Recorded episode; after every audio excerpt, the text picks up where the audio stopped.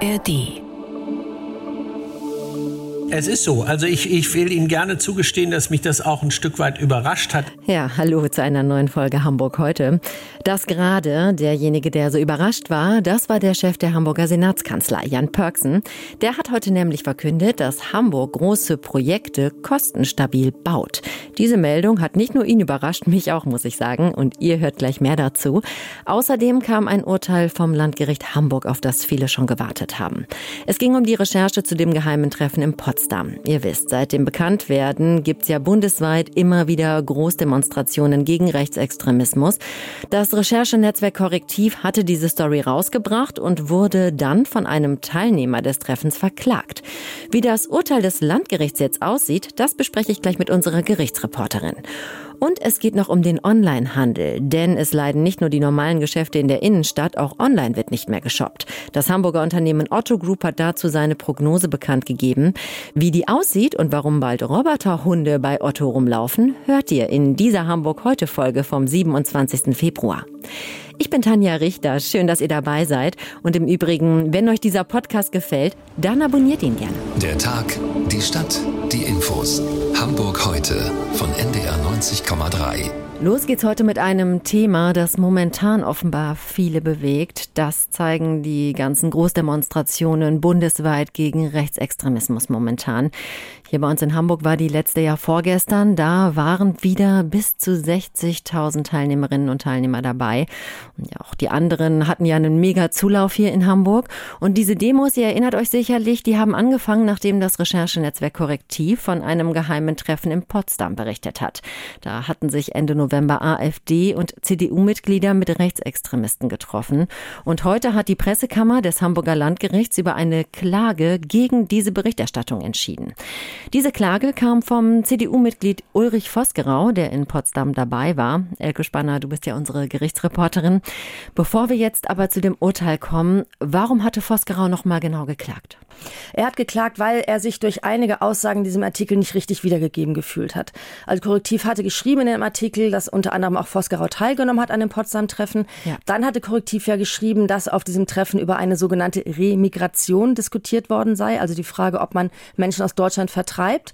In dem Kontext wurde auch Vosgerau zitiert. Und bevor dieser Artikel erschienen ist, hat Korrektiv aber Vosgerau damit konfrontiert und hat gesagt, hier, wir wissen, Sie waren da, Sie sollen das und das gesagt haben. Stimmt das denn? Ja. Daraufhin hat Vosgerau die Fragen von Korrektiv beantwortet und er sagt jetzt, dass in dem Artikel, der dann erschienen ist, seine Antworten aber nicht richtig wiedergegeben worden seien. Deswegen hat er eine einstweilige Verfügung dagegen eingelegt. Er wollte, dass diese Aussagen unterlassen werden. Okay, und was hat das Landgericht jetzt dazu geurteilt? Das Landgericht hat ihm jetzt in einem Bereich Recht gegeben, in den meisten aber nicht. Also es ging konkret um drei Äußerungen. Mhm. Und bei einem hat er Recht bekommen, da sagt das Landgericht, da wurde er wirklich nicht richtig zitiert. Das war aber, muss man dazu sagen, ein Randaspekt. Mhm. Da ging es gar nicht um diese Remigrationsdebatte, das war was ganz anderes. Ich glaube, ich muss nicht mal mehr sagen, worum es da ging, weil okay. es da eher so das Kleingedruckte war. Und äh, Vosgerau hat aber auch eine Äußerung angegriffen. Da war das so, dass er wohl gegenüber Korrektiv gesagt hatte, er könne sich an diese Debatte über Remigration jetzt so sinngemäß gar nicht so richtig erinnern. Mhm. Nicht so ganz im Wortlaut, aber sinngemäß hat er gesagt, diese Debatte, hm, so richtig weiß er da irgendwie nicht mehr. Und da hat er dann auch vom Gericht gesagt, da wäre er falsch wiedergegeben worden in einem Artikel. Und da hat das Landgericht aber gesagt, nein, das war richtig, so wie du da an der Stelle zitiert worden bist. Also in dem Punkt hat er kein Recht bekommen. Ja, vor einer Woche hatte Korrektiv ja auch mit acht eidesstattlichen Versicherungen dafür garantiert, dass ihre Recherche richtig ist. Ja, genau. Es war so, dass Korrektiv ähm, natürlich die Quellen schützen muss. Sie haben halt Hinweise darauf bekommen, auf das, was da passiert ist, auf diesem Treffen in Potsdam. Und jetzt haben sie diese eidesstattlichen Versicherungen abgegeben, um sich dafür zu verbürgen, dass das richtig ist, was sie geschrieben haben. Ne? Sie müssen ihre Quellen natürlich schützen. Also sie können ja nicht sagen, das haben wir von XY gehört, dann bekommt man nie wieder Informationen ja, als klar. Journalistin und Journalist. Mhm. Deswegen haben sie halt diese eidesstattlichen Versicherungen abgegeben. Das waren die ganzen damaligen Rechercheure, es war aber auch der Verlagsleiter. Die haben alle gesagt, wir stehen mit unserem Namen dafür, dass das, was wir geschrieben haben, richtig ist. Man muss aber auch dazu sagen, dass das jetzt bei der Entscheidung des Landgerichts heute gar keine Rolle gespielt hat. Okay. Also, auf die Frage, gab es das Treffen, wurde da über Remigration gesprochen und wer hat was gesagt, kam es bei dieser Entscheidung einfach gar nicht an. Okay, danke schön, Ecke. Sehr gerne. Ja, shoppen gehen in der Innenstadt, das wissen wir, ist schon länger nicht mehr so beliebt wie zu meiner Teenagerzeit. Geschäfte klagen, zu wenige Einnahmen, Läden schließen, abends ist in der Innenstadt ja wirklich gar nichts los, tote Hose. Und als Grund wird immer gesagt, die Leute shoppen jetzt im Internet. Der Onlinehandel boomt. Nun meldet die Otto Group aber das Gegenteil. Otto ist ja einer der größten Arbeitgeber hier bei uns in Hamburg, sitzt in Bramfeld. Und Otto hat neben seiner eigenen Seite otto.de ja auch About You oder Bon Prix oder andere Namen. Und jetzt gibt Otto die erste Prognose für dieses Jahr raus und sagt, online wird das Unternehmen neun Prozent weniger verkaufen. Jörn Strellerpohl, du warst heute bei der Pressekonferenz. Wie kann das denn jetzt sein, dass nur noch online weniger verkauft wird? Genau, das ist etwas, was nicht äh, ganz neu ist. Der zuständige Bundesverband E-Commerce hatte geschätzt und gesagt, dass im vergangenen Jahr es einen Umsatzeinbruch von 12 Prozent hm. gab im gesamten Onlinehandel. Und wow. Schuld ist natürlich die Inflation oder das ist einer der, der Gründe dafür. Die Inflation, das könnte sich ändern, wenn die höheren Löhne durch Tarife, durch höhere Tarife durchschlagen und die Leute merken, sie haben wieder mehr in der Tasche, dass dann tatsächlich wieder mehr gekauft wird. Aber Otto sagt für das laufende Geschäftsjahr tatsächlich voraus, das ist eine erste Prognose, noch nicht die finalen Zahlen. Mhm. Für das laufende Geschäftsjahr sagen sie tatsächlich neun Prozent Minus und sie rechnen damit, dass das erst im kommenden Jahr tatsächlich deutlich besser werden könnte. Ja, welche Bereiche sind denn da besonders betroffen? Das ist zum einen Home und Living, also alles, was du in deiner Wohnung brauchst brauchst, ein kleiner Schrank oder ein Spiegel und so weiter.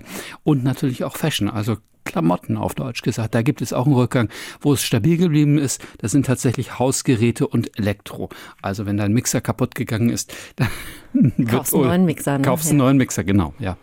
Was plant denn Otto jetzt für Änderungen oder für Innovationen? Das ist ganz spannend. Also auch im E-Commerce, im Onlinehandel ist das Thema künstliche Intelligenz ein äh, wirkliches Megathema, ein Megatrend geworden. Mhm.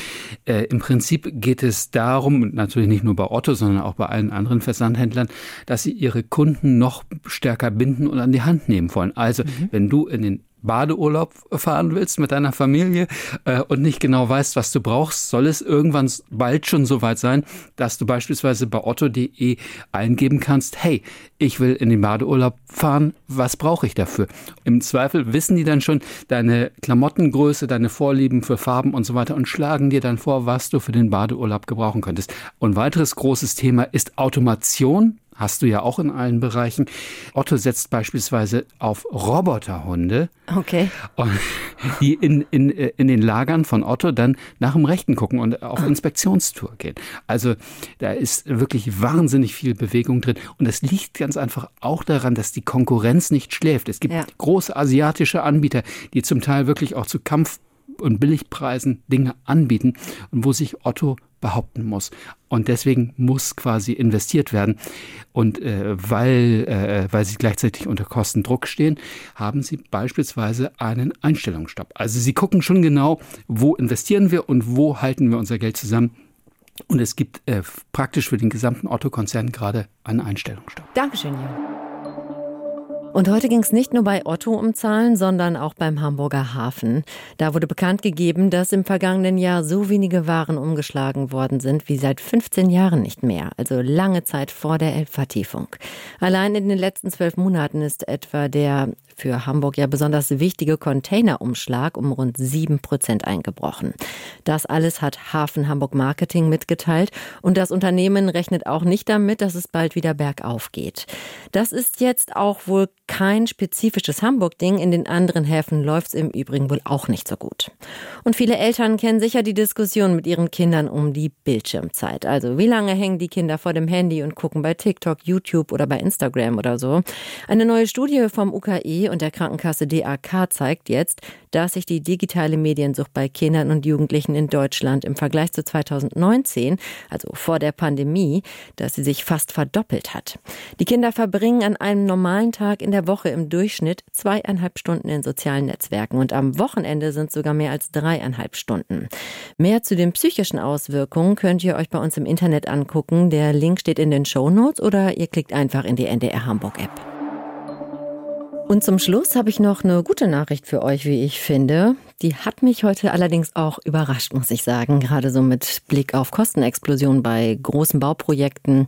Hier in Hamburg kommt einem natürlich sofort die Elbphilharmonie oder mir fällt da auch der Bau des neuen Berliner Flughafens ein oder sowas.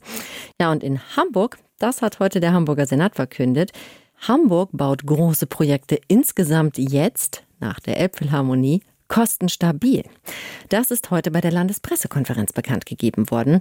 Da geht es jetzt um Bauprojekte, die seit 2013 fertig geworden sind. Damals hatte der Senat dann nämlich nach dem ganzen Elfi-Debakel versprochen, die Baukosten in den Griff bekommen zu wollen.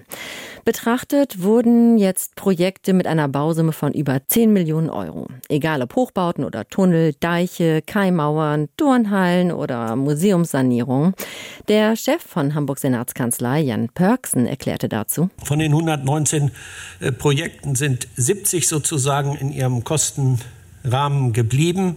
26 hatten eine Überschreitung bis 10 Prozent und 23 äh, eine Überschreitung von über 10 Prozent. Aber wie Sie an den Summen gesehen haben, hat sich das über alles für die Gesamtkosten, über die verschiedenen Bauvorhaben ausgeglichen. Ja, das klingt doch erstmal super. Allerdings, so hat mir unser Bauexperte schon erklärt, ist wohl davon auszugehen, dass die Kosten in Zukunft wohl nicht so stabil bleiben, wenn nämlich der Philosophenturm oder das MINT-Forum dann mit auf der Rechnung auftauchen. Beide Projekte sind ja deutlich teurer geworden als ursprünglich geplant. So, das waren auch schon die wichtigsten Themen heute hier bei uns in Hamburg. Morgen gibt Bürgermeister Peter Tschentscher im Übrigen eine Regierungserklärung ab zum umstrittenen MSC-Deal. Ihr erinnert euch sicher, der Hafenbetreiber Hala, der soll ja teilweise an die Schweizer Reederei MSC verkauft werden, aber Hafenarbeiter, Gewerkschaften und andere, die halten gar nichts von diesem Plan.